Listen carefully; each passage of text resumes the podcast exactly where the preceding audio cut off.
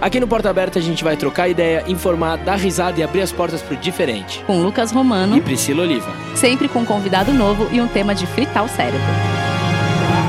Sejam muito bem-vindos a mais um episódio de Porta Aberta. Olá, abertinhas e abertinhos, como vocês estão? E é nesse clima, com essa musiquinha de abertura de premiação e com muito estilo, que vamos falar sobre o momento mais esperado dos cinéfilos. Finalmente tá chegando a maior de todas as premiações. Já tivemos o SEG Awards, o Critics Awards, o Golden Globes. E no dia 9 de fevereiro acontece a 92ª edição do, Do Oscar, Oscar, meu povo. Uma salva de palmas!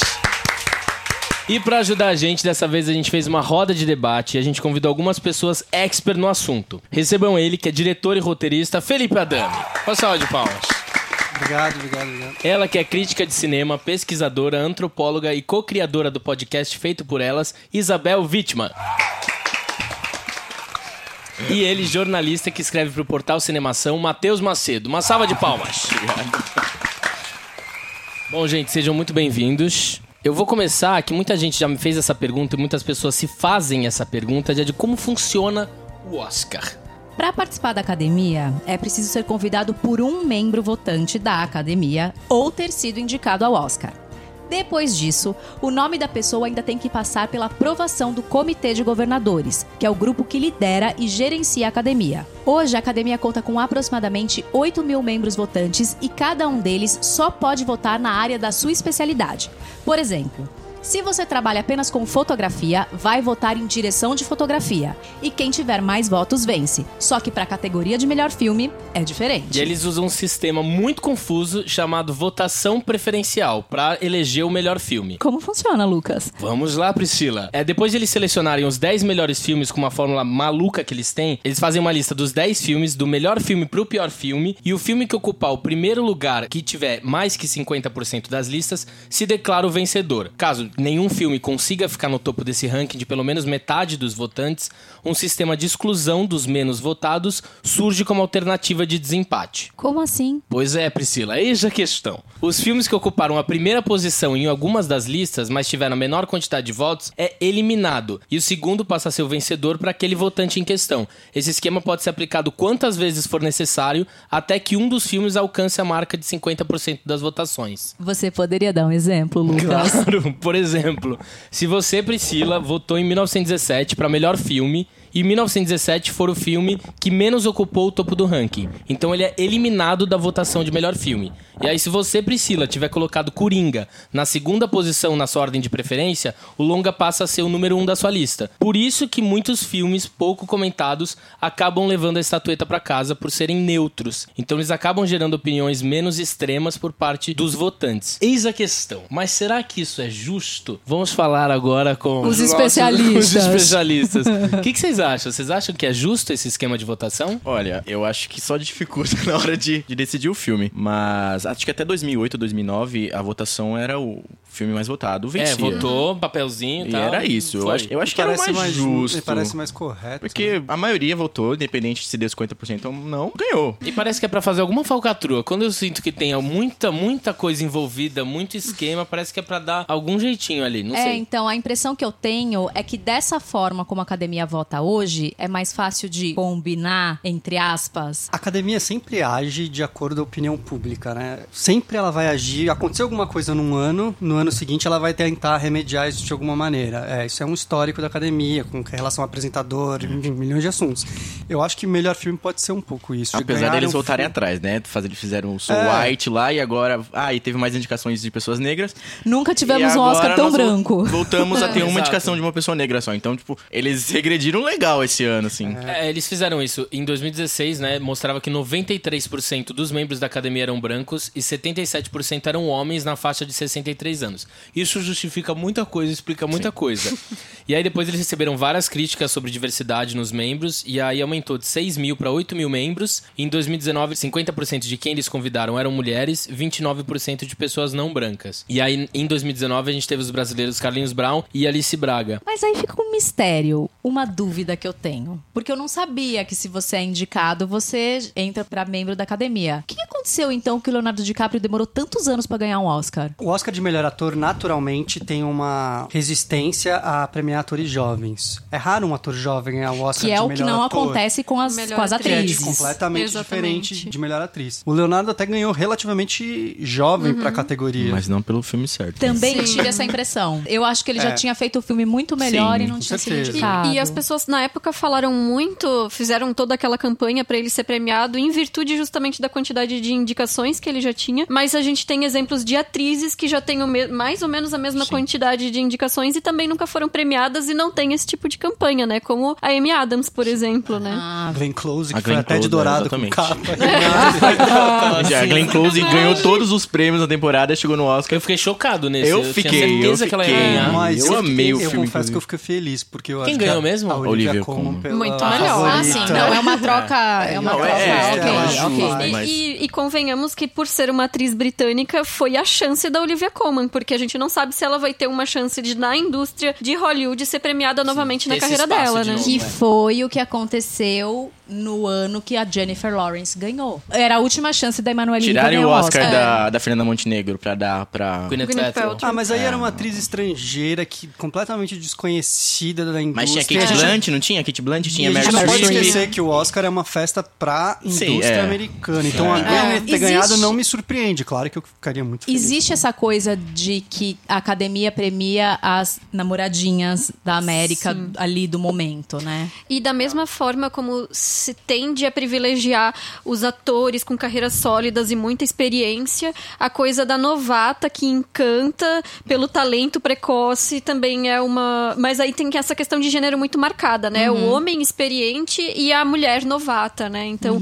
atrizes jovens já são facilmente premiadas. A gente tem bastante é, essa questão em voga que tá rolando do Oscar, que era aquilo que você tinha comentado, né? Em 2016 foi um ano muito branco, até eles tiveram a hashtag Oscar So White. Então eles tentaram mexer um pouquinho. Ano passado a gente teve bastante. é, Eles mexeram negras, tanto que no ano mulheres. seguinte o Moonlight ganhou Exato. o Oscar. Exato. E eu acho que aquela questão da votação, né, afetou, porque eu acho que La La Land era o filme preferido do ano. Sim. Que arrebatou, ganhou todos os prêmios possíveis, chegou na hora, aí aconteceu aquela confusão de trocarem, deram o prêmio pra La La Land, depois voltaram atrás e falaram que tava errado o Ah, papel. Mas aí a gente teve toda essa discussão e a gente volta de novo pra um ano onde a predominância são de homens brancos. É difícil E a mesma né? coisa. Eu- Isabel, você acredita que essa culpa é da academia por conta disso ou é da indústria cinematográfica? As duas coisas, né? Porque tem uma questão de quais são os votos, para quem vão esses votos, e tudo isso é muito baseado em campanha de publicidade também, aonde que tá o dinheiro para esses filmes que estão circulando. Mas, é, em termos de, de indústria, a gente tem que entender também que a premiação, ela precisa ter esses filmes para que eles possam ser indicados. Não tô dizendo que não hajam filmes com trabalhos de pessoas que não sejam brancas ou de mulheres, enfim, é, aptos a serem indicados. Pelo contrário, na verdade, uma parte do meu trabalho é pautado justamente em destacar que esses trabalhos existem e estão lá, né? É, Mas o que, o que acontece é que eles não têm a visibilidade suficiente, eles poderiam ainda ser em número muito maior, porque pelo menos as diretoras, elas têm uma dificuldade sistemática de conseguirem os seus projetos serem financiados e às vezes elas conseguem realizar um filme que tem um bom desempenho em uma temporada de premiações e chegam a passar mais de uma década para conseguir realizar um segundo filme. Então, é, tem um problema no sistema de votação, sim, mas tem um problema sistêmico na própria indústria em financiar esses projetos. O buraco é mais O embaixo, bu- buraco né? é mais embaixo. A gente precisa ter mais trabalhos desses para que eles consigam chegar no final do funil. É, a gente tem é, apenas cinco mulheres indicadas ao Oscar na- de melhor direção desde as 90 edições que tiveram do, do prêmio, né? Isso é um- 92 anos. de Isso é um absurdo. e cinco A primeira- Pelo que é a única que É, venceu. a primeira que foi indicada na- foi em 1977, sendo que o Oscar começou em 1920. Então a Ah. gente já tem um pulo muito grande aí, né? Todo ano saem. Sempre sai alguma coisa na imprensa, sempre vaza, no-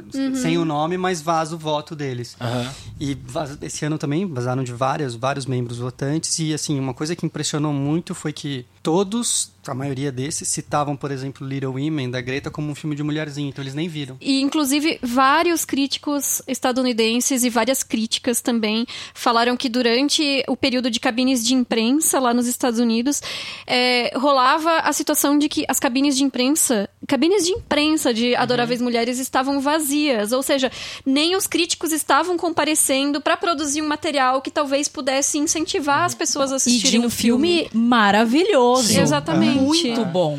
É, vocês comentaram que quem vota em cada categoria é só o profissional daquela categoria. Ou seja, são diretores Sim. que votam. Sim, sim. É, não dá pra colocar a culpa na- em toda a academia, mas nos diretores de cinema, que são Sim. extremamente machistas. Aí a gente É um volta do questão. Bolinha. Sim, é um clube do Bolinha. Clube do Bolinha branco. Sim. Isso é importante É, ressaltar. não, porque aí a gente tem que ressaltar que não é só a Greta Gerwig que não foi indicada, mas também eu, eu tinha falado antes da gente começar aqui, né, Jordan Peele e Almodóvar, né, que enfim, claro que as pessoas que foram indicadas, cada um vai ter o seu argumento a favor É. da indicação. Pra não falar que era mas- só a Greta, também nós temos a diretora de Farewell. Sim, Sim, exatamente. E também a diretora que fez o filme com Tom Hanks, o Um Belo, um belo um Lindo Dia na Um Vizinhança. A. Marielle. Heller. Tudo bem que esse ano tá bem Tá bem concorrido. difícil, né? Quanto, quanto ao Jordan Peele, aí eu acho que tem um outro ponto que a academia tem um histórico de não indicar filme de terror. de filme de Sim. gênero. Eles gênero. ignoram. Filmes de gênero são bem a, a complicados. Collette, ano passado, foi indicada em vários prêmios Ah, prévios eu pelo achei uma Hereditário.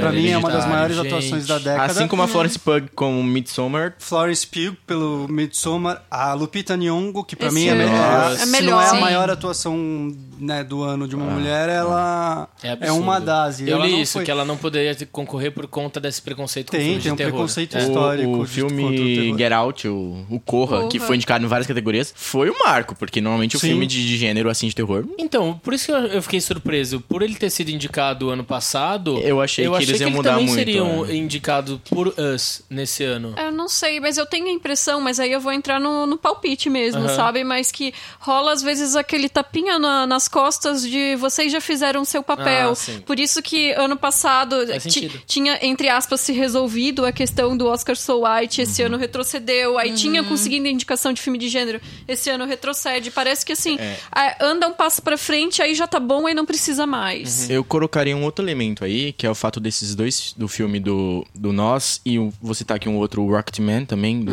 filme do Atom John, que eles foram lançados no primeiro semestre do ano.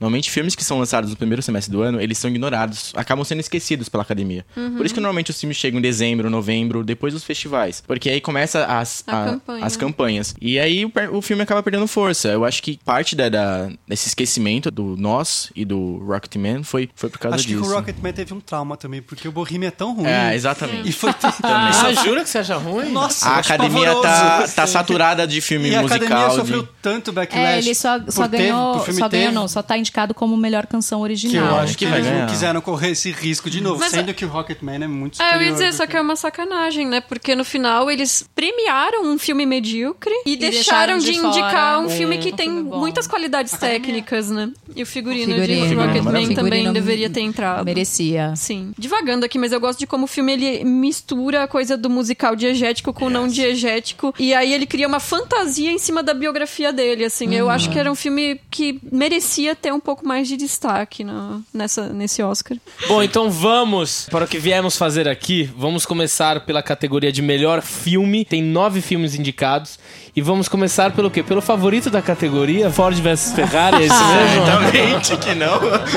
Não, mas ó, eu não sou uma entendida, tá, gente? Não sou diretor, sou só atriz. Mas eu não, eu não entendo de muita coisa e filme me agrada, pra me agradar é fácil. E eu confesso que eu fui muito cheia, foi o último filme que eu assisti, eu fui muito cheia de preconceitos pra assistir o Ford versus Ferrari. Mas ali eu, eu falei, nossa, gente, eu tava achando que ele era muito ruim. Não achei ele um filme ruim. E eu senti falta, assim, de uma indicação pro Christian Bale, porque eu acho que o trabalho que ele fez ali foi um bom trabalho. Mas eu tô aqui de leigona falando, né? Ó, eu honestamente não esperava que o filme fosse ruim porque eu gosto do diretor, o Mangold. Ele- o Mangold é um cara que ele sabe fazer cinebiografia. Vocês viram? Fez Johnny June. Exatamente, que eu acho um filme excelente. Garota Interrompida. Garota Interrompida, outro filme. Então, assim, um cara muito bom. Ele não tem uma autoralidade, mas ele sabe dirigir, ele sabe o que ele tá fazendo. O que me incomoda no filme é o roteiro. O roteiro peca ali. Principalmente como ele trata a personagem da esposa. É ali que o Sim, filme se a, perde a- a pra mim. cena. Gente, contém spoiler esse, esse episódio desse podcast e é isso. Não, mas se você tá, Tá clicando pra assistir bem. um filme do Oscar, consequentemente você já assistiu os Você filmes já do assistiu, Oscar. porque, Então vamos né? lá.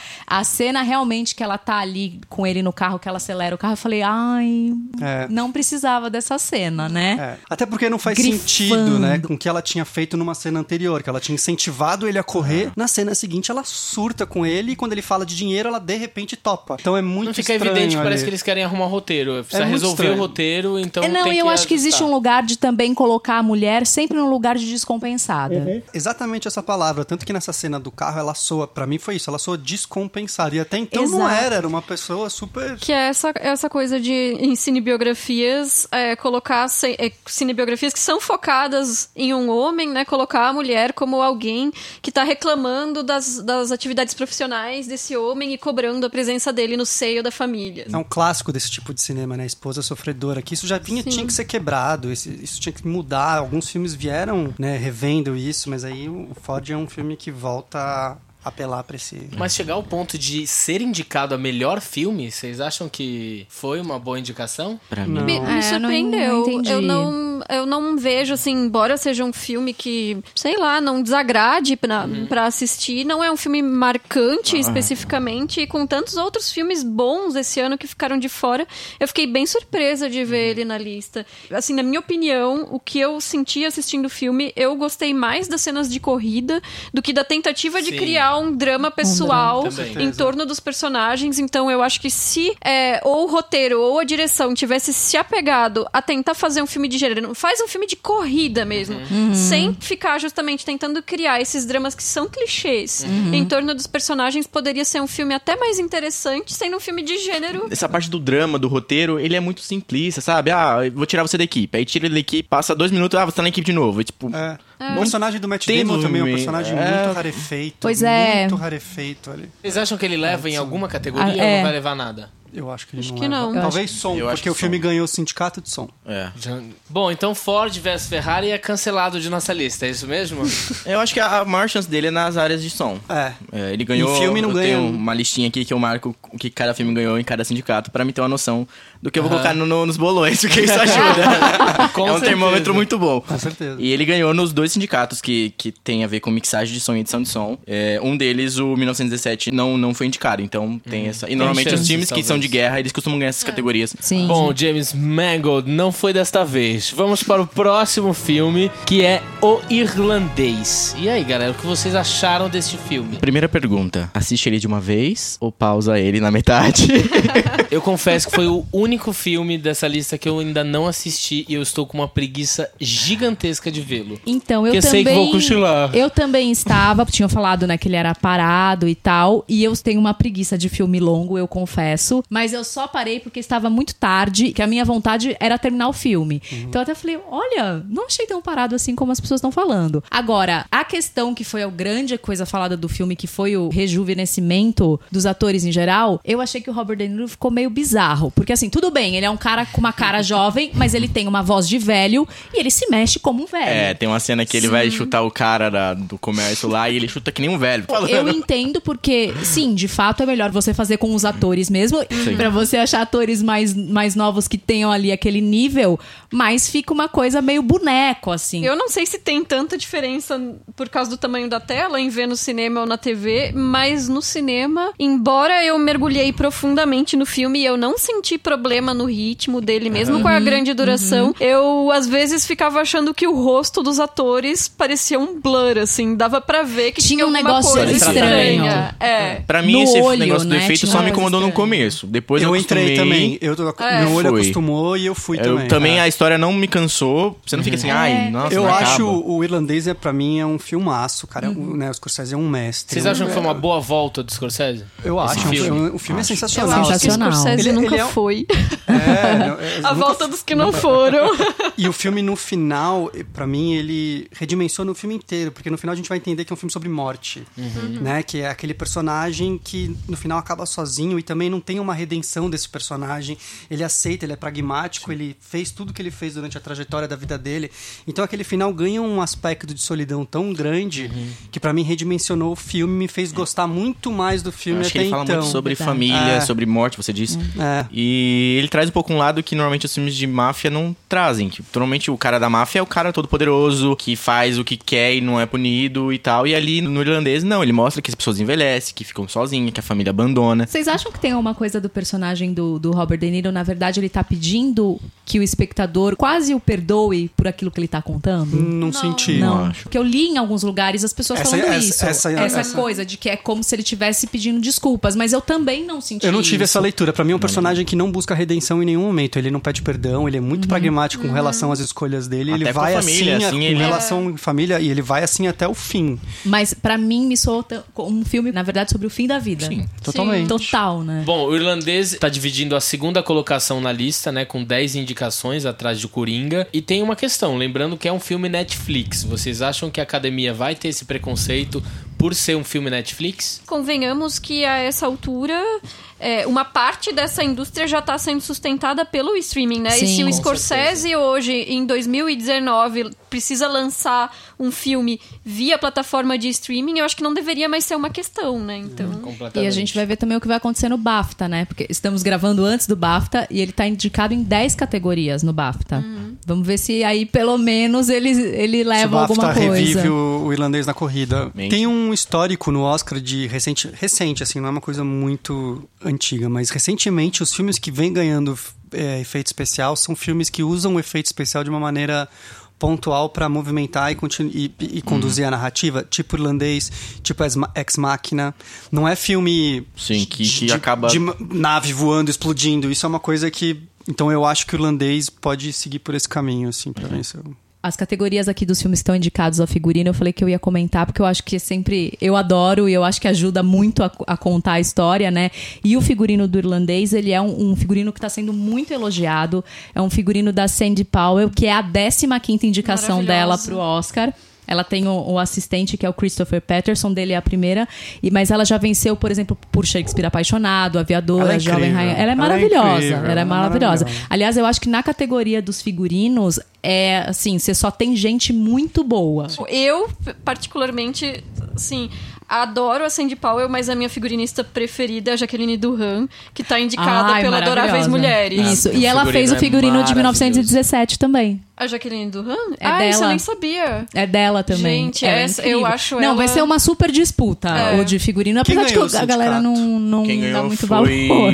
Jojo Rabbit. Ah, gente, não posso opinar. Mas é que são várias categorias, né? Tem É, de época. de época, É, fantasia, ficção. e são várias. Um filme que, é que os que ganharam nas outras categorias não foram indicados. Bom, então o irlandês vocês acham que não leva melhor filme, é isto? Não. Não. Que nosso comitê cancela E você o falou irlandês. é, é, que talvez ele leve. Eu acho que ele tem chance e vai brigar Efeitos em visuais. efeitos visuais pelo estilo do efeito do filme. O 1917 também é um filme que, apesar de grandes efeitos, usa o efeito de uma maneira muito pontual para conduzir a narrativa. Então também acho que ali pode. Dá um samba. E aí depois Ah. são três filmes que são mais fantasia. Star Wars, O Rei Leão e Vingadores. O, o Rei Leão pode ganhar, com certeza. É impressionante. Eu não gosto do filme, mas o fi- os efeitos visuais do filme são impressionantes. Assim, você olha e você fica. Uou.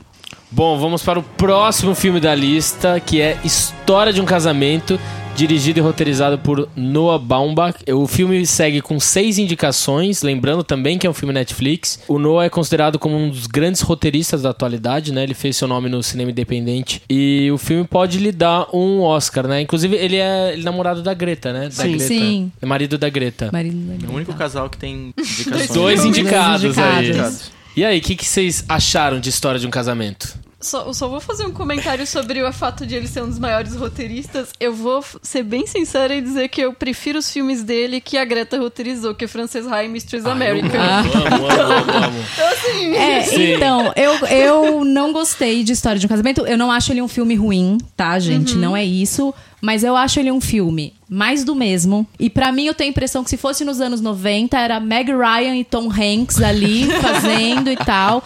Óbvio que tem coisas muito importantes. É, eu acho que, por exemplo, quando os advogados entram na história, aí você vê. Porque eles iam se separar ali e seguir a vida, ou não. E aí você vê uma guerra estabelecida por dois egos que não são os deles, e aquilo sendo bombardeado, contaminando. Ok, eu acho que é válido. Mas eu não entendi essa, essa comoção discussão em torno de história de um casamento. Queria ouvir de vocês. Eu gosto muito do filme. Eu acho que é um filme que começou na corrida como um, um frontrunner. Ele começou, tipo, vai vir muito forte. E eu acho que hoje a gente pode dizer que o História de Casamento vai ganhar no máximo o prêmio de atriz coadjuvante. Com a Laura Dern. Com a Laura Dern, que na minha, eu, se eu fosse eu, Felipe Adame fizesse a lista de indicados, ela não ia nem estar indicada. Pois é, eu tenho essa impressão dela. Mas- e eu não Que acho é- ela uma, uma atriz ruim. Não, mas ela é uma excelente ela é uma excelente atriz. atriz, mas é eu não entendi. Mas eu acho que É o um- papel ali é, um papel muito. Eu não acho que é Não. tudo isso. Eu gosto muito do Adam Driver, eu acho ele brilhante no filme. Uhum. Eu, particularmente, prefiro a atuação dele do que a do, jo do Joaquin Phoenix. Eu adoro a Scarlett, eu acho que no começo do filme ela tá sensacional. Só que o roteiro do filme, ele começa focada no personagem da Scarlett e depois ele flipa e começa a focar no personagem do Adam Driver. Então ela some um pouco. Ela só É, eu vi é algumas verdade. análises de que o roteiro, a direção, acaba assumindo o Adam Driver, o personagem do Adam Driver, como ator principal. Ele escolhe um lado na, na briga ali. E ela acaba ficando um pouco de lado, mas mesmo ela ficando de lado, ela tem o seu papel de Super destaque. tem, super tem. Mas é visível que. Mas não é a direção, lado é o roteiro. É o roteiro Trata- às que vezes vai. trata ele até como coitado, sabe? Tipo. É, Tem, tem um viés aí, porque é uma história semi-autobiográfica, né? Sim. Então acaba que é claro que ele vai puxar um pouco pra Adam. própria experiência dele, refletida ali no personagem do Adam Driver, né? Mas eu acho que a atuação dos dois tá muito boa, mas não acho que nenhuma das duas seria pra uma indicação também. Nem pra Sério? indicar, você nem indicaria o Adam Driver? Não, eu não indicaria. Eu indico- assim, eu- nossa, levando em conta isso de que é um ano que tem tantas boas indicações, né? Eu acho que é um filme muito bom, assim.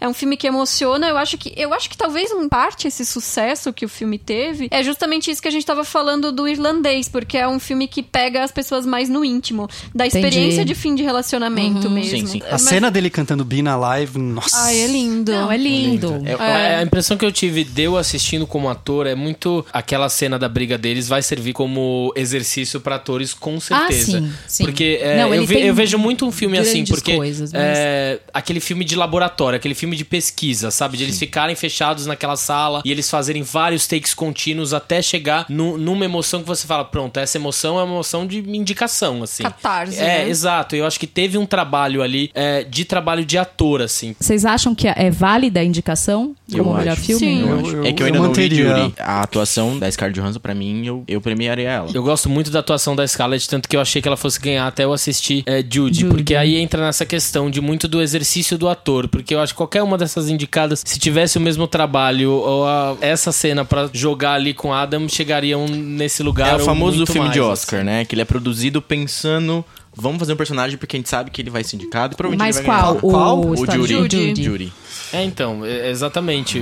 Mas não me chamou. é, eu acho que a Scarlett tem que ser indicada, foi indicada, mas eu acho que ela não, não leva. Esse ano é só a Esse ano René. é só a René. Não, as quatro, as quatro categorias de atuação tá bem Definido. definido. Eu espero que venha uma surpresinha, porque eu gosto de surpresas. de repente, a Dan Driver Todos tira do. Joaquim Aí Phoenix. ganha o Ford. Você adora uma surpresa, vai ganhar Ford versus Ferrari. Não, isso não. Quais outras categorias vocês acham que História de um Casamento leva? Não Eles que essa estão, leve, mas. é, ele é melhor filme, melhor ator, melhor atriz, melhor atriz coadjuvante, melhor trilha sonora original e melhor roteiro original. Eu É. acho que vai pegar a atriz coadjuvante. Eu acho também que a acho que é Laura, a. Laura vai levar e esse é o prêmio do filme, assim. Anotem aí no seu bolão, galera. Vamos para o próximo filme indicado, que é Jojo Rabbit. Dirigido por um nome que é muito difícil de falar, Taika Waititi. Com seis indicações, o Jojo Rabbit tá no Oscar. Um filme que tem um humor muito ácido, é, que fez muita gente não gostar do filme, porque aquele trailer que você olha e fala assim: é sério que eles vão tratar sobre esse assunto assim, dessa maneira? Eu, particularmente, achei o filme genial. É um filme que é maravilhoso. É, assistam quem ainda não assistiu, eu achei incrível. o filme. É, então, eu sou. Eu, eu adoro estudar a Segunda Guerra, o Holocausto, essas coisas. e- então já vi muitas e muitas e muitas coisas. E, e me surpreendeu muito. Porque você vê a história de uma criança que tem o Hitler como amigo imaginário e você vê essa inocência da criança trabalhada. Ali ele, ele era só um amigo imaginário dele. A pessoa que ele gostava, a pessoa que ele admirava. Eu achei corajoso da parte do diretor, porque ele poderia ter sido crucificado. É, acharem que o filme tá fazendo apologia ao Mas eu acho que muito disso também é porque ele tem descendências judaicas, então eu acho que se fosse um diretor que não tivesse, Uhum. a coisa talvez pegasse um pouco do Mas tipo o filme que, que foi. você tá mexendo. surgiu isso? Eu não, não- surgiu esse negócio de o filme tá fazendo alguma apologia? Não, não, é- Um existe... pouquinho. Ah, é? Eu não li, eu não li. Eu eu alguns É. comentários da Poucos. crítica nos Estados Unidos só é, questionando se é, é possível fazer humor com esse tipo Isso. de, co- de tipo- é. aconteci- É. acontecimento. E compararam com o A Vida é Bela, por exemplo. É, mas aí, por exemplo, a gente lembra do Chaplin fazendo o Grande Ditador. Que era isso, né? E é, é aí que o diretor entra pra falar. Eu, eu separei aqui que ele fala. é, segue a tradição de algumas pessoas muito inteligentes que tinham algo a dizer e usavam comédia, que, na minha opinião, é uma das ferramentas mais poderosas contra o fanatismo e contra regimes e ditadores. Porque realmente ele acaba com a figura do Hitler ali, né? Exato. Eu achei um filme é, até mesmo de roteiro muito bom. Eu acho que ele tem uma virada bacana, ele segue de uma dramaturgia que funciona, assim. Eu, pelo menos, eu achava que eu fosse rir, achei que ia ser um filme fofinho, e de repente ele pega num lugar muito interessante. O que eu realmente não entendo é a Scarlett Johansson ser indicada de melhor atriz coadjuvante. Eu também não entendi. Eu não entendi. Eu ela, não vi cum- o ela filme, cumpre mas- o papel no filme. No filme é, e- é fofinho que Pelo ela jeito, a faz, categoria de atriz coadjuvante tá cheia de indicadas que, né? Que tipo, é, exatamente. Eu não entendi. Eu falei, cadê a cena que ela foi indicada? Eu fiquei procurando. Ai, graças Eu falei, que cena que ela foi indicada? Tem uma cena ali que a, a única cena que ela realmente tem um destaque, que ela imita o pai ali. É claro Eu que é ainda- louvável ela ter sido in- indicada em duas categorias, poucas vezes isso aconteceu, isso é muito bacana, mas eu realmente ela não, é maravilhoso. Não sei. Eu, ainda não vi o filme, mas em todo lugar que eu vejo comentando, eu vejo as pessoas comentando essa cena que ela imita o pai. Exato. Então- é Então, isso. mas é só Mas essa é cena. isso. Eu acho que tem dois nomes nessa categoria de atriz coadjuvante que seriam descartáveis. A Margot Robbie, pelo escândalo. Tudo Também. Ah, mas, Mas eu ela acho que ela tá- é a única coisa que funciona de. Eu acho que ela é estereotipada no escândalo. Eu acho muito estereotipado o personagem da Margot. Ah, eu, é uma- eu, não, eu acho que ela não tem personagem. Eu acho que ela é, tá em função da narrativa, ela tá em função de ser a vítima ali. Então ela não é um personagem que tem nuance, não é um personagem. Mas eu acho que as, as cenas que tem são cenas fortes, Sim, assim. é. Então, e ela tá excelente nas cenas. É, eu acho. Eu, particularmente, perto, por exemplo, da Laura Dern, eu prefiro a Margot Robbie, também, inclusive. eu também. É. Eu acho ela tem mais o que devia- fazer Pra ali mim, no- a minha preferida que não foi indicada era a J-Lo, Jennifer Lopes. Ah, isso foi um absurdo. As golpistas, eu acho que ela Gente, tá esse filme é bom mesmo, eu não assisti. incrível. Eu, amei o achei, eu adorei. Sério? Eu- E é uma eu diretora mulher também, não é? de É uma assistir. diretora Lorena mulher. Scafaria. E a, a Jennifer Lopes tá excelente. Jura? Mas a ponto de ser indicada mesmo? A ponto de Sim. deveria estar legal. ganhando. Deveria se- tá ganhando, eu acho. Ou a Jura? Florence Eu Pugh. É, se, ou se a a Florence Florence. Pugh não tivesse. Né, ela tá, tá Ai, indicada, eu mas se ela. amei. Mas ela- é, pra mim é a melhor da Amei, a categoria melhor- de. Ai, eu também acho, eu acho ela tá melhor. Que filme? Adoráveis, Adoráveis Mulheres. Mulheres. Nossa, ela tá incrível. Incrível. Ela é uma excelente atriz. Essa menina, é- ela tá se tornando pra mim a minha mais nova atriz favorita. Ela surgiu no Lady Macbeth, que ela tá brilhante, ela ganhou o BAFTA de revelação. Aí Midsommar, aí Tudo Little que ela Women. faz é- Tem uma minissérie com ela que eu não vi, que é Coisa. do diretor do Park, do, do Old Boy, o Park Chan-wook, que chama Little Drummer, com ela e Uhum. com o Skarsgård, que ela faz uma atriz que se mete num negócio de espião na Guerra Fria, parece. Dizem que a, que a minissérie é excelente, assim. Eu não vi ainda. Quero ver. Bom, É, voltando só- então, vocês acreditam que Jojo Rabbit leva alguma categoria?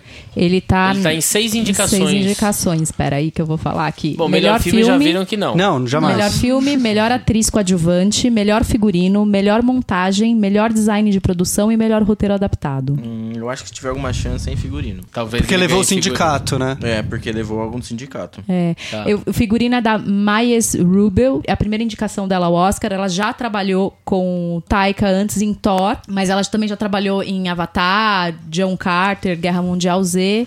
Mas da lista de figurinos, ela é a, vamos dizer assim, a menos experiente, cotada. a menos Mas o cotada. figurino é lindo, ele É realmente lindo, é lindo. Não, figurino, ali- gente, figurino de guerra é muito incrível. E tem uma, na verdade, uma curiosidade que eu queria falar, que o Jojo Rabbit, ele é inspirado no livro que chama Kaijin Skies, da Christine Le Leones, e esse personagem do Hitler não existe no livro. Isso foi criação do diretor. E a autora do livro não só aprovou, como ela ficou felicíssima, Enlouquecida, enlouquecida. Ela achou assim brilhante o que ele fez. Então, realmente. Inclusive é o próprio Taika que faz o É, é, Hitler. exatamente. Obrigada por ter Isso eu lembrado. achei muito legal, não sabia disso. Bom, vamos para o próximo filme aí indicado a melhor filme, que é Adoráveis Mulheres, Amo. dirigido por Greta Gerwig. Acho que esse é o filme mediano que todo mundo gosta. Não. Mediano? Mediano. Eu digo- Levanta! Eu digo mediano na, na questão de todo mundo gostar. Eu até acendi um cigarro imaginário aqui de ser chamado Calma, Adoráveis calma, Mulheres de mediano calma. Que filmaço. Nossa, eu, eu saí do cinema assim, ó. Ele vem com seis indicações ao Oscar. E, e aí, vocês acham que ele leva quais Ele categorias? leva roteiro e o filme é deslumbrante. É lindo. Nossa, Eu espero que leve figurino. que roteiro inteligente, que roteiro inteligente. Só o fato dela pegar aquela história, quebrar a linha Desmiuçar linear ali. dela e criar um outro mosaico ali eh, com as cenas intercalando os tempos e no final que tem aquela metalinguagem. Tipo, que filme maravilhoso. Maravilhoso. Tem algumas pessoas que falaram, ah, mas eu achei tudo muito fantasioso demais. Por exemplo, elas são pobres, mas é uma casa riquíssima e é tudo, acharam muito. Mas é um filme que nunca se pretende a, a Exato, retratar a é, realidade, exato. a, né? É um- é uma Fora, outra. fora que tem a questão de que elas já tinham sido ricas, né? Elas, Sim. elas empobreceram nesse processo. Elas, e ainda assim, o Sim. empobrecer é aspas, né? Porque assim, elas continuam tendo uma empregada, por exemplo, em casa, né? É só uma, é um empobrecimento relativo em relação à situação anterior delas, né? E eu amo o que a Greta fez no roteiro com relação à personagem da Amy, da Florence Pugh. Porque a Amy sempre foi retratada em todos os filmes Como uma vilãzinha, como uma né? vilãzinha fútil e, e mimada e tanana, E aqui ela coloca a Amy como uma feminista que tá, tem um discurso maravilhoso, muito real e muito concreto Humano sobre. É. sobre o papel dela naquele momento e como, era, vi- como as mulheres eram vistas. Aquela cena dela com o Chalamet, pra mim, é Eu acho sensacional. que. É, assim. vocês falaram sobre a questão do figurino, eu acho que o figurino ajuda muito esse filme. Principalmente no personagem da Florence. No começo, ela, pra mostrar que ela é uma menina jovem, eles usam umas roupas específicas, né? E depois eles mudam o figurino, figurino dela de peça. Umas roupas mais pretas. Ela é sofisticada, ela- né? ela é- Porque ela é, a- é, a que vai pra Europa, né?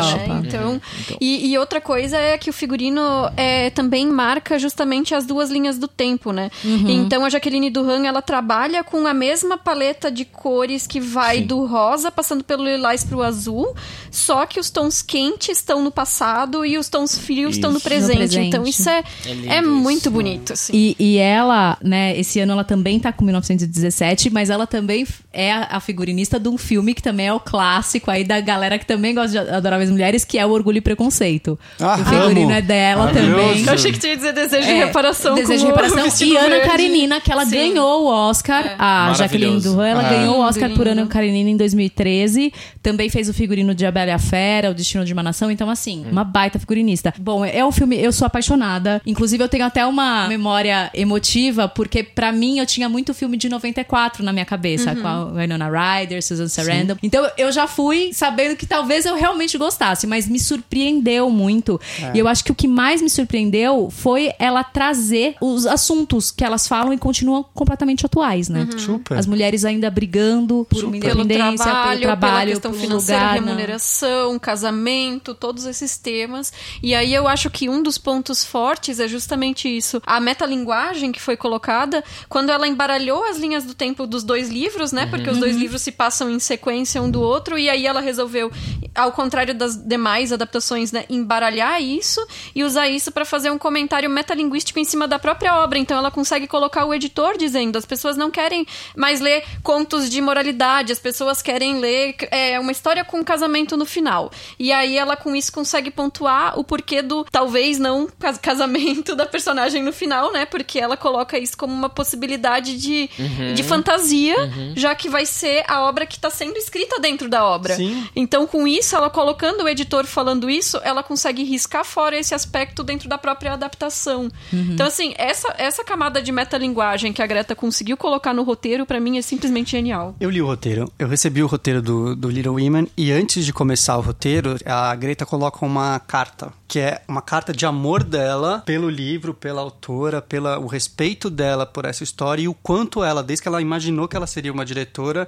o sonho dela era da- fazer uma adaptação Ela se dela. via assim. como a Joe, carta né? é Tanto que o. Lady Bird foi uma inspiração muito grande, Sim. a personagem da Uhum. Joe, o Lady Bird. Ah. E é muito gostoso. A gente, como espectador, eu gosto quando tem essa, essa quebra desse roteiro, dessa linearidade, porque é gostoso pensar, não, calma, mas isso é, é antes, é depois, é- e, e nesse filme tem bastante disso, né? E Tem gente que não se funciona, tem interessa, os mas eu Ford. Quando Sim. você percebe que a paleta, quando é mais azulada, você sabe que é o presente. Quando ela é mais quente, você sabe que é as memórias dela. Então você começa, começa a pegar o ritmo do filme e você começa a entender que uma coisa é presente, outra coisa é passada, devido à paleta de cores. E é um filme muito difícil de A mise-en-scène do filme, se você percebe, ninguém tá num tom natural. Tá todo mundo num tom acima. É muito fantasioso, mas mesmo assim a gente compra, a gente fica imerso naquele universo. a minha cena assim. favorita é a da praia. É deslumbrante. Aquela cena aquele da praia. plano da praia, aquela Meu, coloca a câmera no chão, são- assim, com vento. Pra mim, é uma das cenas mais lindas do cinema é essa. E o filme tá indicado em seis categorias. Melhor filme, melhor atriz, melhor atriz coadjuvante, que a gente queria muito, Uhum. melhor figurino, melhor trilha sonora original e melhor roteiro adaptado. E no meu Oscar ela tá indicada em direção. No meu, sem dúvida. meu também. No meu Como, também. como É um que um filme que tem tantas qualidades técnicas não foi Absurdo, dirigido por ninguém? completo absurdo. Gente, e tá indicado o melhor filme também, sabe? Poxa. Indústria sexista. Absurdo, absurdo, absurdo. Ela não tá indicado. É, acho que a gente também tem que levar em conta a atuação da Rona. A Saoirse tá Saoirse incrível. tá Eu acho Marta. que a Florence t- vai num caminho meio igual dela, Também sabe? De atrizes novas, mas que já fazem trabalhos impecáveis e sempre bons trabalhos, né? Ela é muito talentosa, ela é muito sensível como atriz. Ela me pegou de um jeito, assim, de- desde as camadas que ela constrói do personagem e essa contemplação das cenas individuais, da gente perceber a dor interna dela. Ela é uma atriz muito sensível. Ela, é- ela é aquele tipo de atriz que ela consegue fazer qualquer papel e você não percebe semelhanças. Então, ela consegue isolar a personalidade dela como atriz, deixar num canto e assumir essa personagem de uma maneira que você vê os filmes que a Saoirse fez e você fala diferente. Eu acho que o que ela faz é incrível no sentido de dar uma vulnerabilidade pra personagem da Joe, porque em outras versões da adaptação ela é muito dura, assim. E, e eu, e eu tenho a impressão pela leitura do livro que a personagem não deveria ser tão dura, tão rígida, embora ela tenha uma autoconfiança e ela se coloque. E o que ela faz é dosar isso melhor. É uma personagem que ela construiu com uma vulnerabilidade também. Tem atores que têm uma personalidade muito forte. E você, em cada papel, percebe as semelhanças entre os Então, personagens. Aí você pega outra pessoa que tá Ela- no filme, a Emma Watson, que eu ainda É vejo a. Hermione Granger, que ela é, não consegue. Tá.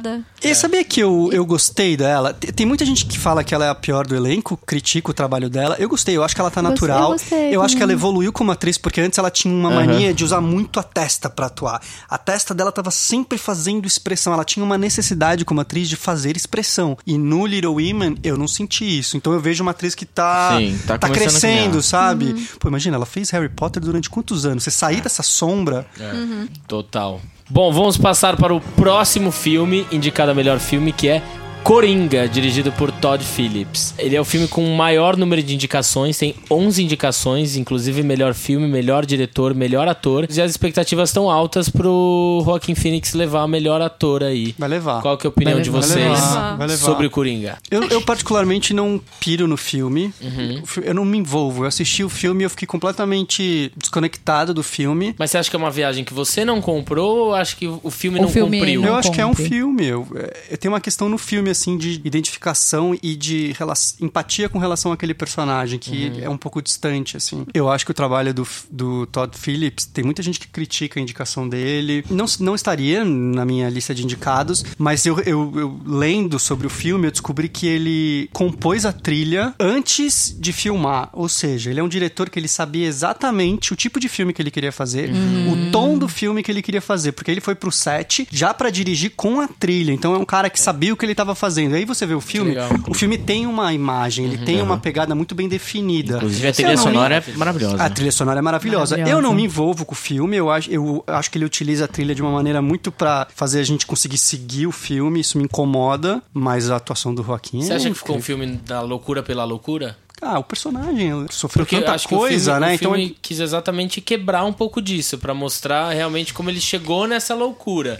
Então ele vai construindo um pouco essas camadas dessa personalidade, mostrando da onde vem essa loucura do, eh, do Coringa. Vocês ele acham tenta humanizar o personagem. É, exato. Sim, Mas eu acho que ele consegue humanizar? pelo menos comigo não, porque eu não me envolvi, não tive nenhum tipo de empatia por aquele Entendi. personagem em nenhum momento. Então, mas aí pode ser uma coisa minha também, mas eu, eu sinto ele tentando fazer aquilo, ele só não... Sim. Eu tô nesse Isabel, bonde. diga. Tô, ne- tô nesse, tô nesse bonde do meu Deus, como que esse filme tem 11 indicações ao Oscar, como tantos filmes maravilhosos já tiveram, e é o Coringa, sabe? Eu acho que o Joaquim Fênix tá sensacional. É, embora ele esteja também reprisando papéis que ele já trabalhou antes, de homens traumatizados, problemáticos, etc. Inclusive, o papel é muito parecido com o Eu Nunca Estive Realmente Aqui. Eu acho que eu tenho esse problema também com a profundidade dada ao personagem, porque eu acho que a construção é meio problemática quando eles tentam colocar aquela disfunção psicológica dele, da risada, como uma explicação. Eu acho super forçado, acho que seria. Diz que o cara é louco, então, sabe? Porque aquilo é- fica uma É construção ele ficou muito estranho ruim. mesmo É. da, da questão da risada, E, do riso. e, e, assim, eles tentam. é, nesse processo da tentativa de humanização do personagem, eles colocam a questão social de o cara que é desatendido pelo,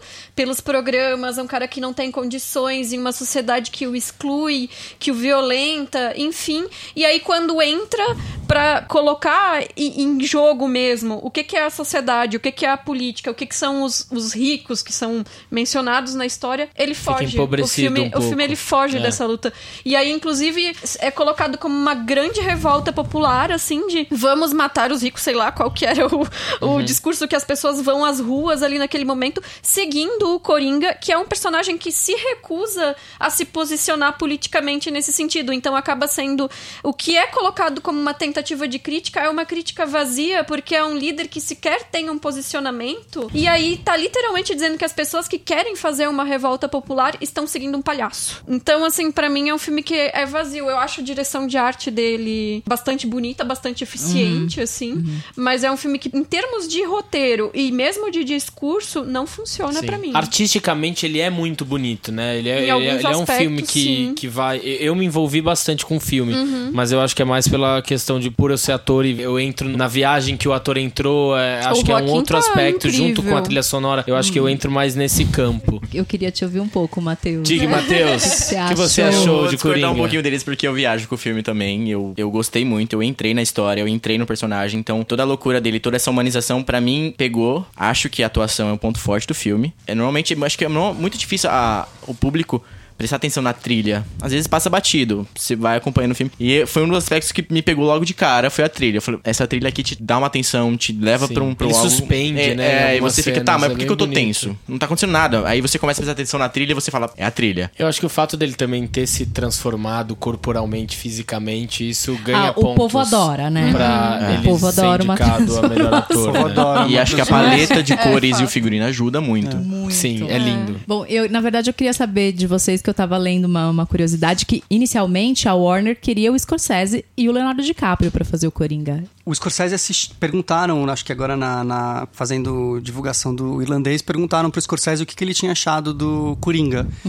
E aí ele falou que ele não tinha visto porque ele já tinha feito esse filme. o filme é uma referência ao Rei da Rei comédia. da da Comédia Comédia. e ao Driver. Taxi Driver. É, eu acho que seria eu fiquei- interessante. eu fiquei o Leonardo curioso, estaria no nível do, que- do Joaquin Phoenix, acho, na minha Mas, opinião. cons- São dois. considerando que emula muito mesmo da estética do Scorsese, né? Talvez fosse um pouco mais genuíno, vamos dizer assim, né? Mas assim, mas ainda assim eu acho que teria que ser totalmente retrabalhado o roteiro, porque Eu- mesmo o Scorsese não ia fazer milagre, né? Assim, eu- com, com o que tá ali, na, na minha opinião. Eu né? acho que o, o Coringa do, do Scorsese talvez fosse menos fragilizado. E você, Priscila, já que você perguntou, o que você acha? Ah, bom, eu não sei, porque eu sou muito fã do, do DiCaprio, muito fã do Scorsese, e eu, eu sempre falo, ai, podia fazer, faz aí, faz você, faz você, faz, faz, faz- todo muund faz. Vamos ver quem faz só melhor. um, né? Precisa ter só, eu sou geminiana, né, amor? Todo mundo faz, e aí todo, gosto de todo mundo. Mas eu fiquei curiosa, realmente Heath eu Ledger ou. Joaquin Phoenix? Eu acho que eles são tão diferentes. São, Eu né? acho que não dá pra É, comparar, porque é. estão totalmente diferentes. Posso falar, assim, opinião completamente pessoal minha, assim, não, não, não sou crítica nem nada, mas eu acho uma puta sacanagem as pessoas compararem os dois, assim. Eu não tenho Do visto. tipo, a ai, indú- não sei quem é melhor, não sei o que lá é melhor, porque a gente vê muito isso na internet, né, Sim, gente? sim, Internet. sim, é isso. Na indústria eu acho que não rolou essa. Não, não Não, é. não. Eu acho uma falta de respeito com o trabalho dos dois, assim. A Porque- comparação? a comparação, porque são duas construções completamente diferentes, sendo que um era um filme do mocinho e do vilão. E o outro era só em torno daquele personagem. Sem contar que não tem como você fazer essa comparação e criar essa rival- rivalidade, porque o próprio Joaquin Phoenix, ele tem falado nos discursos dele, homenageando... Com certeza. Homenageia. É, ele Sim. trazendo a inspiração e tal. Bom, das 11 indicações são melhor filme, melhor direção, melhor ator, melhor roteiro adaptado, melhor fotografia, melhor edição, melhor cabelo e maquiagem, melhor trilha sonora original, melhor edição de som e melhor mixagem de som. Além do melhor ator, que eu acho que isso Vai levar. vai levar. Vai levar, vai levar. Vai levar filme, vai levar. Você acha Vai levar levar filme? Filme, desculpa, não. Vai levar ator, vai levar. vai levar trilha. Trilha original ele ganha. Trilha. Você acha que ganha trilha em cima de 1917? A trilha, a mixagem e edição. não. É. Eu acho que ele ganha melhor cabelo e maquiagem. Sabe por quê? Porque existe uma lei nos Estados Unidos, eu não sei se é só nos Estados Unidos ou se não é só no Brasil que não existe essa lei, que nenhum palhaço pode ser igual ao outro. Então foi um Ah, puta trabalho pra eles criarem Esse palhaço. esse Sim, palhaço. Sim, eu ouvi falar. Porque se eles, se eles tivessem criado um palhaço que já existisse, eles tomavam um puta processo. Você lembra Mesmo que quem o ganhou Coringa tivesse de uma maquiagem maquiagem? específica, Esse foi o desafio da maquiadora. Ela não poderia trazer, trazer traços de outros palhaços e usou apenas as referências que o diretor indicou. Talvez, por isso, eu acho que ele leve no, no cabelo maquiagem. sindicato figurino? De, de maquiagem. Foi Bombshell. é, O Bombshell ganhou três prêmios. Mas que- é O nariz é impre- é impressionante. Você não Impressionante. consegue perceber a maquiagem. E o é Coringa um filme que sensacional. provavelmente foi na categoria de, de fantasia, ficção. E o figurino, o Todd Phillips convidou o Mark Bridges, que ele foi premiado, já ganhou duas, dois Oscars por O Artista e pela Trama Fantasma, e ele quis contar através do guarda-roupa, escolhendo peças que mostrassem que o personagem era e qual era a sua renda econômica, porque isso é muito importante, né? E acho que esse ponto fica bem claro no filme através do figurino. Por ele ser uma pessoa invisível na sociedade, as roupas que ele usava não iriam chamar atenção, e não, então não precisava ser um figurino caro e totalmente estiloso, mas ele precisava ser um figurino prático. Mas você acha Gosto que ele leva muito- ou não leva? Não leva. Eu acho que ele não leva. Beleza. Vamos para o próximo filme, é, indicado a melhor filme. Vamos para Parasita, dirigido por Bong Joon-ho. Podia É mudar o nome da categoria para Melhor Parasita. Melhor Parasita. e aí, o que vocês acharam desta indicação de É Parasita? maravilhosa a indicação, o filme é uma obra-prima ah, e eu acho hoje que o filme vai levar a melhor filme. E no SEG, antes de acontecer o prêmio de vitória de elenco, o elenco do Parasita subiu pra apresentar o filme como todos os elencos de todos os filmes fizeram. Mas a reação da plateia Que é ao composta elenco por atores. que é composta por Membros atores e membros da indústria que estavam lá convidados, tinha diretores, roteiristas, Eles produtores. Eles foram ovacionados de pé durante não sei quantos minutos. E assim, eles nem falavam, eles não podiam falar, porque tava todo mundo de pé batendo Aham. palma. O filme é um fenômeno. O filme tá bilheteria batendo recorde de filme estrangeiro. Então, Vale ressaltar que esse, é, esse fato de ser um, um fenômeno nos Estados Unidos é porque normalmente os filmes estrangeiros legendados eles não assistem. Os americanos não têm o hábito de assistir filme legendado. Então, um filme desse, levar o público norte-americano pro cinema, então é um feito brilhante. Foi no Golden Globes que o, que o eu diretor falar discursou isso. É, o Bong, acho que foi no Globo de Ouro quando ganhou o melhor filme, filme. estrangeiro. Ele falou alguma coisa a respeito disso. Que é- Pro americano Quebrar as perder, quebrar a barreira da, da, da, da, da linguagem. da, falamos da linha, ele fala É. da, da legenda, Da que legenda. vocês vão descobrir filmes Maravilhosos, maravilhosos. E é verdade. Analisando os últimos anos, eu acredito que a categoria de filmes estrangeiros, agora a categoria de melhor filme internacional, tem filmes melhores que filmes que Com são indicados. certeza. Eu não sei, aí eu, eu não, não tenho esse dado, mas se o Parasita ganhar filme e filme estrangeiro, eu acho que é a primeira vez que vai acontecer. Mas existe isso? Pode, Pode. acontecer? Pode. Pode. se ele vai ganhar Pode, filme ele tá estrangeiro, indicado como é que ele vai ganhar duas. melhor filme? Ele tá indicado nas duas. Quem ganha montagem no Oscar ganha o melhor filme. Muito raro um filme que não ganha montagem não ganha o melhor filme. Muito Mas eu não tinha nem cogitado ele ganhar melhor filme, já que ele ia ganhar melhor filme estrangeiro. Eu acho que hoje, na- como tá a conjuntura agora dos, dos outros prêmios das premiações dos sindicatos, a dúvida fica entre 1917 e Parasita, né? Caramba, eu achei que ia Uau. ser é, 1917 e o Hollywood do Tarantino. Eu achei que a briga ia ser ali. E o que Ele- depõe contra o, o 1917 é que é isso, ele é um, ele é um filme super favorito pra ganhar a grande maioria de prêmios, técnica. vem ganhando todos os prêmios, mas no Oscar ele não tá indicado em edição e ele não tem nenhuma indicação nas categorias de, De atuação. atuação. E isso, na história do Oscar, Sim. sei lá, 80 e tantos anos, isso nunca aconteceu. Nunca um melhor filme filme, ganhou o assim. melhor filme não tendo indicação nessas categorias. Vai e é um ganhar. filmaço, né? É um filmaço. É, É um é, filmaço. O diretor, eu sou apaixonado pelo diretor. Os filmes Que, dele inclusive, são. ele também tá concorrendo à melhor direção. Sim, o trabalho nesse filme é surreal. Parasita é roteiro, direção, Roteiro é o elenco, O que me fotografia. pega nesse filme é- é que ele ele viaja pelos gêneros, ele tá na comédia, aí ele vai pra um suspense, e ele transita entre os gêneros muito facilmente, Muito. Sem, sem você perceber. E o Sim. roteiro vai sempre te surpreendendo. É. Pra mim é uma É, aula. o filme né? te conduz muito bem, você vai acompanhando tudo, mas você vai tendo pequenas surpresas, assim. Então é isso que vai te Quando você acha que não pode mais, ele vem. Principalmente, nessa- principalmente nessas mudanças de tom, né? Acho que quando ele insere o, o suspense na história, isso é feito de uma forma muito eficiente. E também o que eu gosto muito é da direção de arte, né? Porque a Que forma acho que como pode ele ganhar. usa os espaços ali é muito fundamental pra narrativa, principalmente a verticalidade da- das arquiteturas, né? Então a coisa de ter o porão e ter as escadarias pra chegar nesse incrível porão, porque tem que isso. descer uma ruela. E aí na, na casa do- do- dos patrões lá, tem todos os níveis, que também a casa é construída em níveis, incluindo o subsolo, e a forma como isso constrói tanto materialmente quanto simbolicamente as relações que estão colocadas no filme, né? Então acho que E é ele vai colocando incrível. pistas ao longo do filme, né? A pessoa desce, a empregada desce no, no sótão. Ela só vai pegar um negócio no sótão. E... Mas por que, que ela mostra o sótão? porão. No porão, é. Aí depois você vai entendendo Nossa, é maravilhoso. as pistas que ele jogou ali pra você pegar depois e. Quando a governanta antiga volta pra Ai, casa é na chuva, a partir daquele momento o filme vira É, tipo. você fala, meu Deus, ela vai descobrir tudo, mas a gente descobre tudo que Nossa. aconteceu com a empregada. Eu tava É no cinema, eu ia dando pequenos gritinhos internos. assim, É muito tipo, bom. É muito bom. Bom, além das categorias que a gente falou, de melhor filme e melhor direção, ele também tá indicado a melhor roteiro original, melhor edição e melhor design de produção. mas eu acho que o Total, Parasita pode levar, eu acho que leva é, edição, eu acho que leva melhor filme Estrangeiro. e melhor filme estrangeiro. Eu acho que Mas ele vai. direção, você acha que ele não leva? Hum, não, Eu é o acho Sam. Mendes É, que eu vai levar. Acho que leva o Sam Mendes. Sam Mendes ganhou todos os prêmios Todos prévios eles. até agora e vai levar o BAFTA, É. prêmio em casa, vai levar. Então ele vai chegar no Oscar com todos os prêmios prévios. Uhum.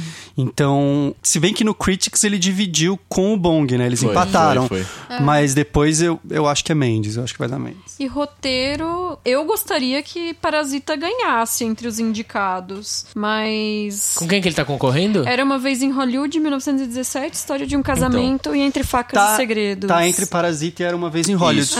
Que o sindicato de sábado agora vai dizer pra gente, vai apontar um pouco os Olha, caminhos. pelas premiações recentes, Era Uma Vez em Hollywood ganhou o Globo de Ouro, ganhou Critics, enquanto o Parasita ganhou o Sindicato dos Jornalistas, ganhou Hollywood Critics Association e ganhou a Associação dos, jornal... dos Críticos Online. É engraçado, né? Essas junçõezinhas que vão fazendo. Ah, você ganhou esse, esse, esse, esse. Aí no Oscar tem possibilidade de É por ganhar. retrospecto, né? Tem É. res- anos e anos, os retrospectos vão gerando essas. Vira um Uma dúvida, a galera que vota nessas premiações seriam os membros da academia ou se participa de um não pode participar de outro? Não a ver. sindicatos, sim. Do sindicato, sim, é SEG, isso. é, PGA, que é Tem dos uma produtores. sobreposição de... Sim. O sindicato, Porque sim. Agora no Globo de Ouro, os- por exemplo, não. Globo de no Ouro Globo de Ouro é um outro grupo fora São- da academia. Enquanto no, a academia tem quase no- 8 mil Ah. pessoas, o Globo de Ouro são 90 e poucas pessoas que no votam. Critics também é, e onde outra vocês coisa. Acham que acontecem as premiações mais justas, assim? Eu acho que porque- cada sindicato, no É, seu no- específico É, eu, eu acho categoria.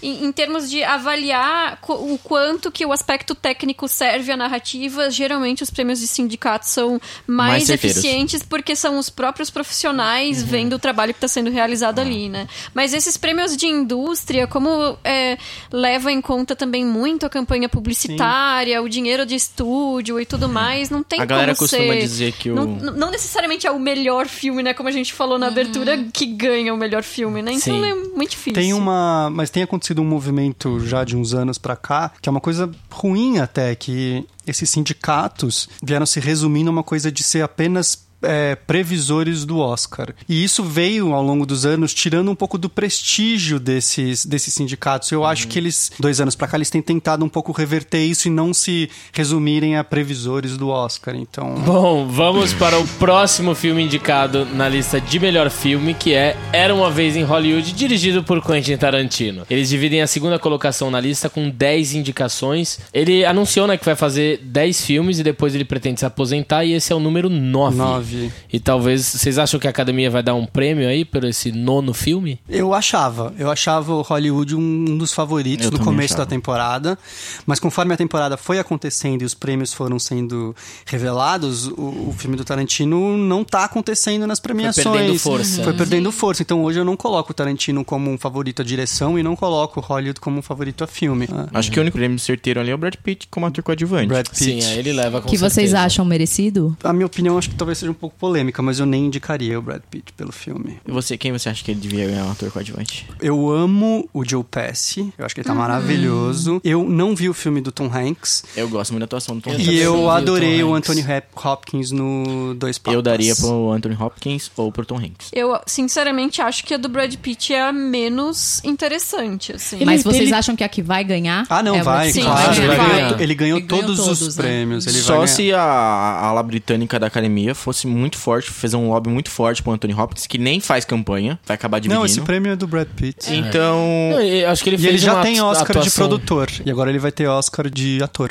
E ele volta ao auge, né? Porque ele tava já ficando pra trás, assim. Na... É. Bom, Era Uma Vez em Hollywood tem 10 indicações ao Oscar. Melhor filme, melhor direção, melhor ator, melhor ator coadjuvante, melhor roteiro original, melhor fotografia, melhor figurino, melhor design de produção, melhor edição de som e melhor mixagem de som. Nossa, é uma porrada, né? Bastante. Uma porrada. Bastante. E merece várias das que estão aí. Sim. Eu, particularmente, não sou muito fã do cinema do Tarantino e não ser muito fã é até um eufemismo pra minha relação com o Tarantino.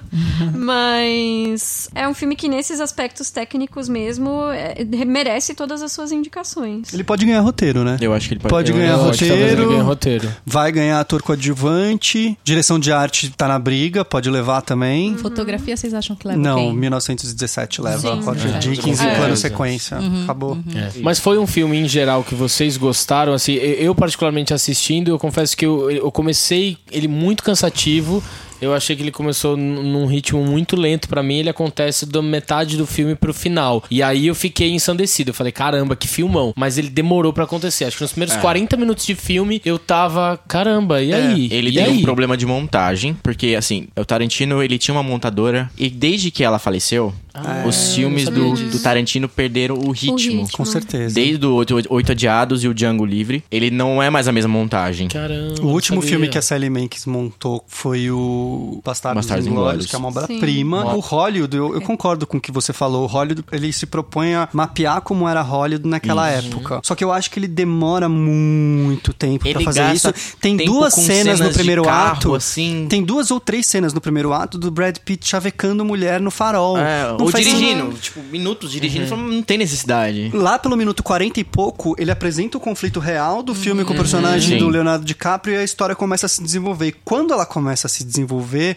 eu já vi o Tarantino fazer aquilo muito melhor. Sim. Sim. A cena do rancho, pra mim, é a melhor cena Sim. do filme. E- é. A direção da cena, a mise-en-scène, os planos que ele usa, o elenco, aquilo é incrível. Mas tem um. Mas acho que até ele, pra ele é a, é a- a melhor cena. Eu acho que a cena que ele teve mais tesão em gravar é quando tem É, as eu acho pancadarias no final, a explosão Sim, de sim. Sangue. Eu acho que tem um pequeno naquilo. detalhe nesse filme, que é o fato das pessoas terem que conhecer a, a família Manson e o caso da Sharon, Sharon Tate. Se as pessoas vão pro cinema sem saber, elas eu, ficam boiando. eu peguei pessoas que não Eu gostaram do boiei. filme e eu expliquei pra elas E isso, não isso, sabiam isso. a Aí elas, história. ah, agora o filme faz sentido. Porque pra elas aquela cena da fazenda tá jogada lá. É, e outra crítica que eu vi sendo feita de maneira recorrente é o fato de o Tarantino estar se repetindo, né? Bastardos Inglórios, Django e esse filme tem a mesma proposta e ele tá retrabalhando Sim. com outros temas, né? Então. Mas é um filme que é muito amado. No Metacritic, se eu não me engano, ele tá com uma porcentagem de aprovação gigantesca, assim. A possibilidade dele ganhar melhor filme, eu pensava mais por ele fazer essa alusão aos filmes de Hollywood. Eu achei que eles premiariam academia ele ama. por isso, exatamente.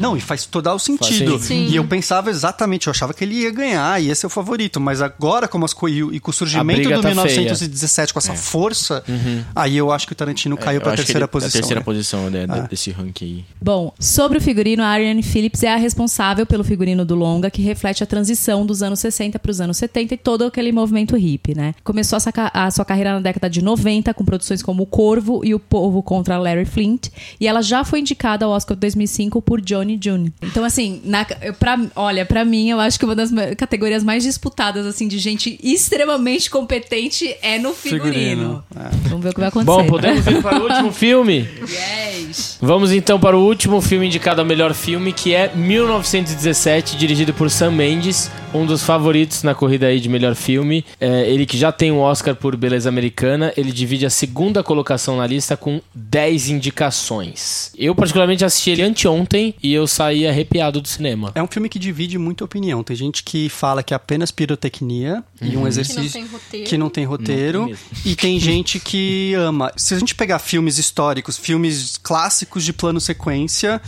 Birdman, o The Revenant, que foi pro Oscar, são filmes que são, na minha opinião, exercícios visuais, planos sequências deslumbrantes, mas que você vê não tem, não tem narrativa. Não... E eu acho que o roteiro do 1917 ele consegue fazer uma coisa muito inteligente.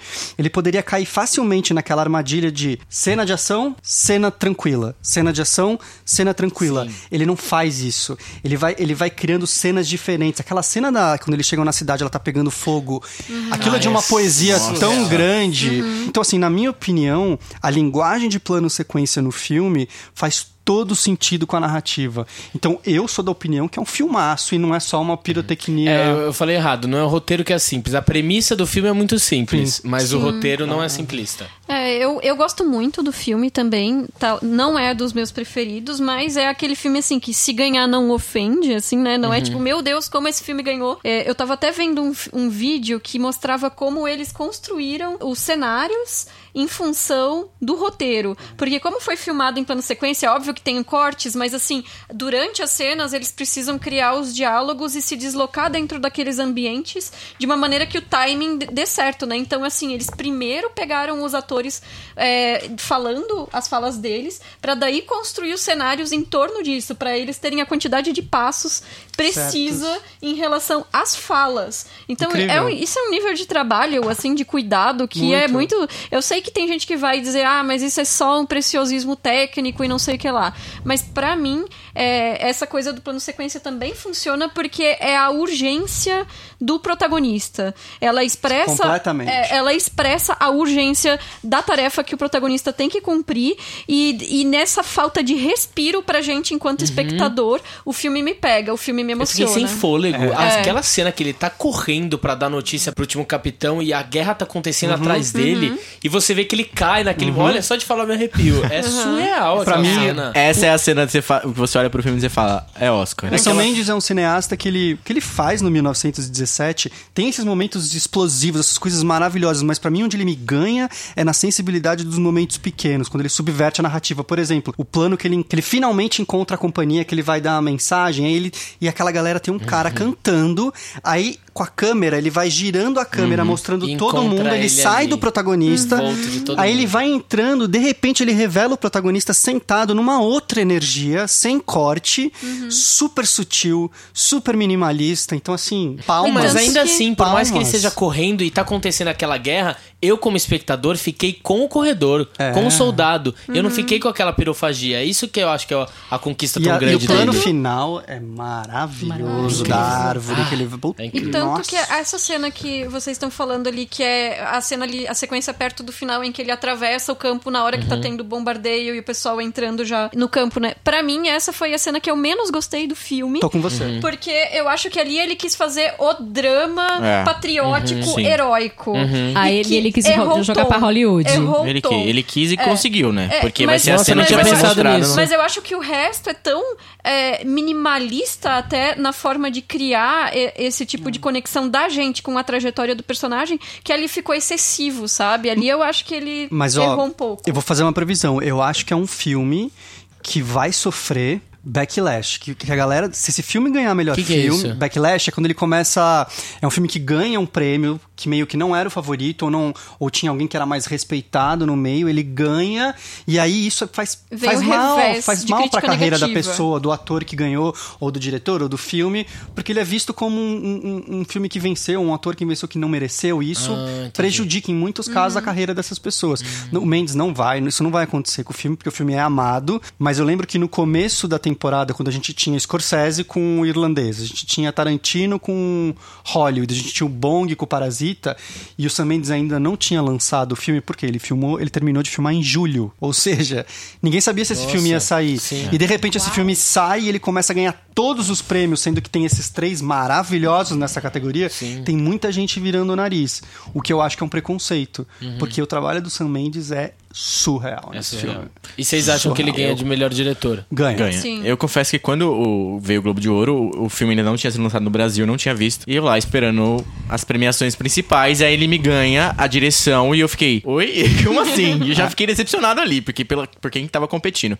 E aí depois chegou na categoria de melhor filme de drama. E aí ele ganha desses filmes e eu fiquei, que filme é esse pra ganhar desses clássicos? Backlash, Eu- é isso. A maioria, os brasileiros que não tinham visto, eu- a maioria ficou revoltada. Sim. E acredito que deve ter acontecido muito disso. Sim. Mas ainda não é meu preferido. A mim também. Eu, eu estranhei quando, ve- quando vieram as premiações do Golden Globes, mas depois, na hora que eu assisti, eu falei, ah, ok. explicado. tá explicado. Ele é meu terceiro favorito, acho que dos indicados, mas assim, eu se ganhar, eu vou bater palma, porque não tem Claro, nem como é desmerecer uma uma vitória de um filme é lindo. desse, de um diretor. Assim. Bom, finalizamos os nove indicados de melhor filme. É, a gente vai finalizar só com duas categorias que têm uma grande importância, né? Uma delas está indicado um filme brasileiro, que é o Democracia em Vertigem, na categoria documentários, que ele concorre com American Factory, The Cave, For Sama e Honeyland. O documentário Democracia em Vertigem, né? É da brasileira, da diretora Petra Costa, ele mostra o processo de impeachment da Dilma Rousseff. Então, eu queria saber de vocês. Vocês acham que foi uma indicação merecida? Vocês acham que tem possibilidade de levar o prêmio pra casa? E se não, quem leva? Eu acho que a indicação foi merecida. Eu gosto muito do filme, tem coisas que eu não gosto, mas eu acho um filme, ainda mais no momento atual que a gente está vivendo politicamente no Brasil, eu acho um filme necessário. E acho um filme mais necessário ainda de estar indicado, o que foi maravilhoso. É, eu Esse acho uma filme tá resposta indicado nesse também, até mesmo do- dos americanos. Sim, é, sim, sim. Levantando a lindo. bandeira com a gente. Mas eu não acho que vai vencer. O, o- quem eu acho que vai vencer é o Honeyland. Honeyland, Eu acho que quem vence é America Factory pelo Também, peso pode- do Barack Obama. Pode eu ser. acho que vai É. dar Você, você assistiu o documentário America Factory no Netflix, logo em seguida já vi um vídeo com uma entrevista com o Barack Obama Sim. e os diretores fazendo propaganda do filme. Meu, Uhum. a galera que, os votantes vão assistir o filme na Netflix e já vão se deparar com um lobby ali gigantesco. Mas Ah. pela galera conservadora votante na academia, vocês acham que tem possibilidade de, de levar? Mas é porque é um American Factory é um documentário que eu acho que não tem tanto a ver com o fato de ser conservador ou Sim. progressista, porque é um documentário que está clamando pelos empregos que os Estados Unidos perdeu para as, a- por causa das fábricas que foram Entendi. para outros lugares e o, como a mão de obra se tornou mais barata no país, as pessoas estão recebendo menos, enfim, é uma coisa que atinge as pessoas de uma maneira muito ampla, independente de espectro político. E na verdade é um documentário bastante conservador e xenofóbico. Então, Ele é, realmente. é, ele é um documentário que trai- traz dados bem interessantes sobre essa questão trabalhista nos Estados Unidos, mas não me agrada realmente a forma como é abordado isso, fazendo essas comparações entre os países e as culturas. Eu gostaria que Democracia em Vertigem ganhasse, mas eu acho que a indicação da Petra já- acaba já, Já sendo é uma uma- vitória pra gente, né? E acho que a Netflix é, bancou bem a campanha dela, isso já foi muito importante. A forma como o documentário foi posto no mercado estadunidense também foi é, muito estratégica, fazendo os estadunidenses pensarem nele como um paralelo com a situação política deles. Eu gosto muito de Honeyland, tá indicado também a melhor filme É isso que eu ia falar. né? eu achei Isso- lindo, lindo. É lindo. O filme foi amado pela academia, ele tá indicado em duas categorias e o American Factory não ganhou o Producers Guild, né? O PGA, ele perdeu pro Apollo que não tá indicado. É interessante que o favorito, que era o Apollo 11, ganhou todos os prêmios e não foi É, indicado. não não foi indicado. Quem entrou no lugar dele foi Democracia em Foi Vertigem. É. Então, por isso, eu acho que o Honeyland foi, foi, foi muito amado pela, pela indústria. e Talvez pela- ele leve, Eu é isso? acho que talvez ele tenha chances de levar junto com o American Eu- e é. talvez por não entrar tanto em questões políticas, Políticas, né? é. Porque é um documentário muito poético, muito numa humano, leveza, né? numa, numa beleza mesmo, né? E ele, te- ele trabalha com a beleza plástica das cenas Sim. também, né?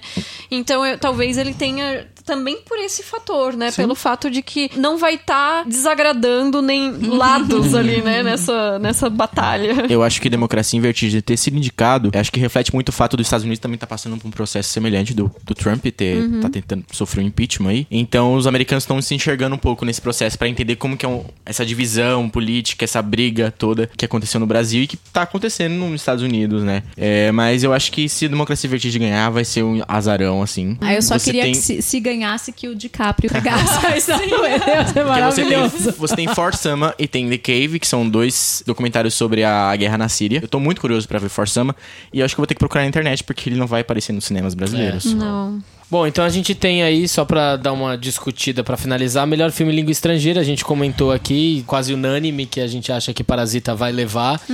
É, mas a gente ainda tem na lista Corpus Christi, Honeyland, Os Miseráveis e Dor e Glória, junto com Parasita. Vocês acham que é, algum filme brasileiro deveria ter entrado nessa, nessa categoria? É, vi- A Vida Invisível eu realmente achei que dessa vez Eu ia também achei que ia. Todo mundo achou. Achei que ia. É.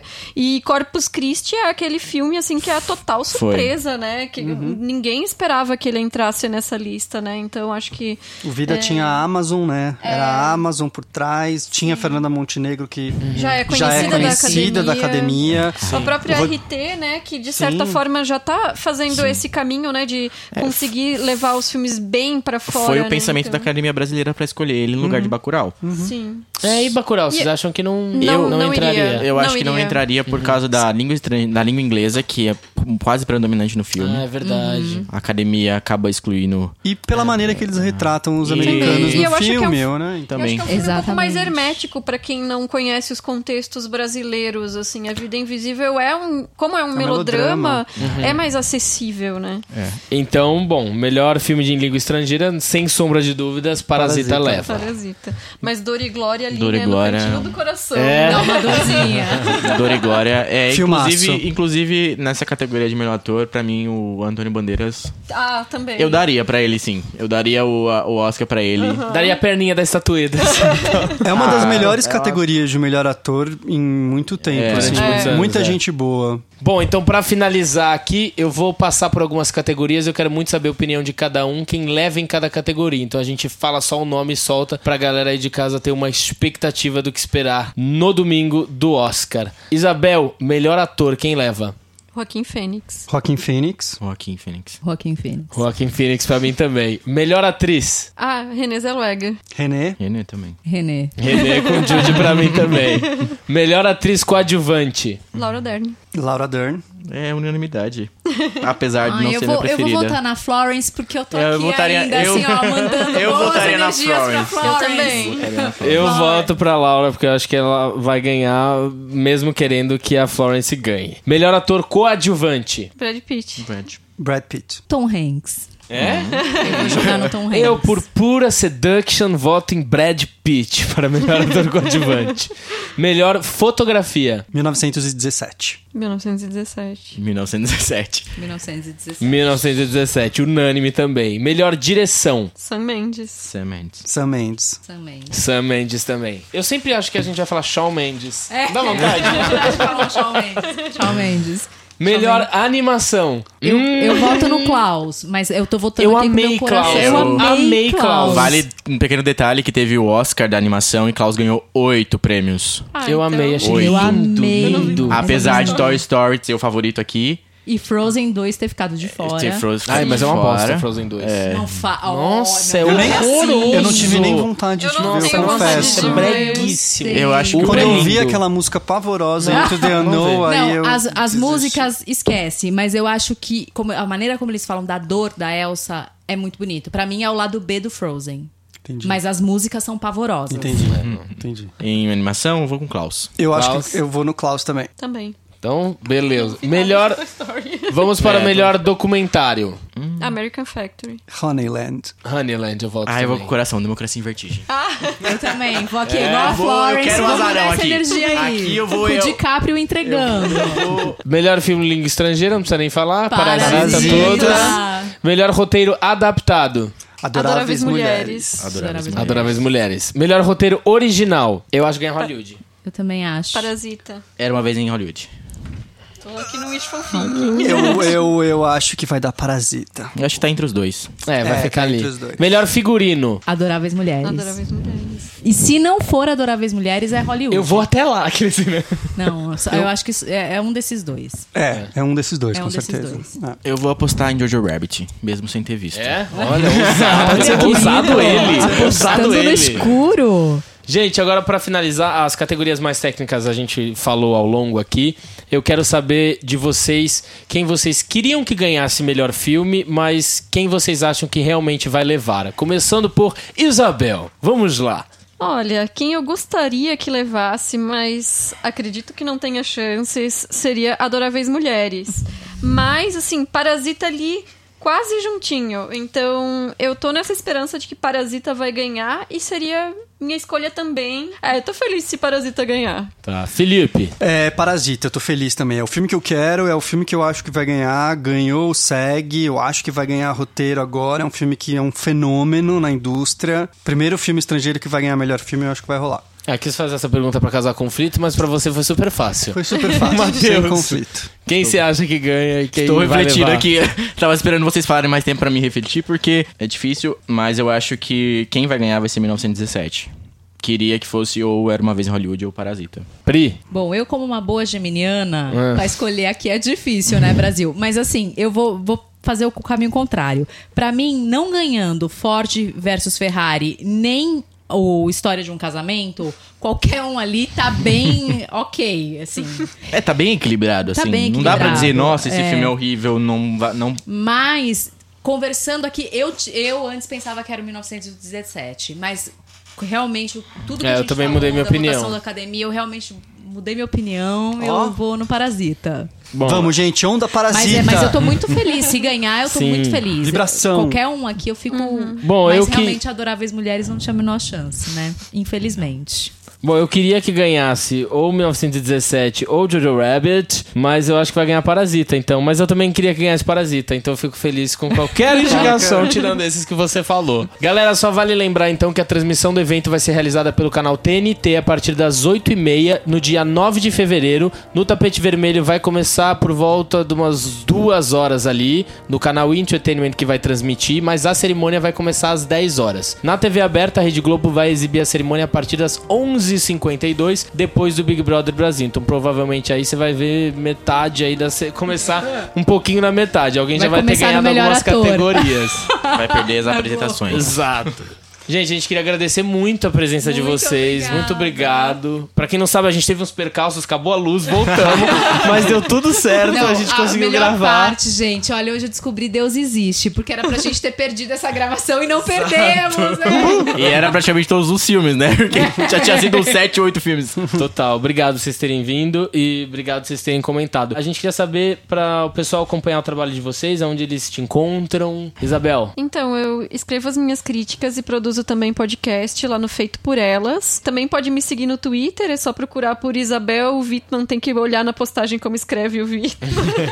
mas, ah, mas o trabalho mesmo é no Feito por Elas, então. Felipe. É, Instagram, Felipe Underline Adame. E meu Vimeo, Felipe Adame. Meus trabalhos estão lá. Arrasou. Matheus. É, você pode acompanhar as críticas, textos sobre cinema no portal do Cinemação. Eles também têm podcast. Também no Instagram, Macedo25MF. Você me encontra lá, sempre tem alguma coisinha. E pra vocês que nos acompanharam até agora, todo sábado a gente tá aqui, sempre com um bate-papo diferente, um convidado diferente, um tema diferente. Segue a gente no Instagram, arroba Porta Aberta Podcast. Se você tem alguma dúvida, alguma sugestão, alguma crítica, alguma dica, manda pra gente. E bora começar a contagem regressiva para a noite do Oscar. Beijo, galera. Beijo, Brasil. Tchau.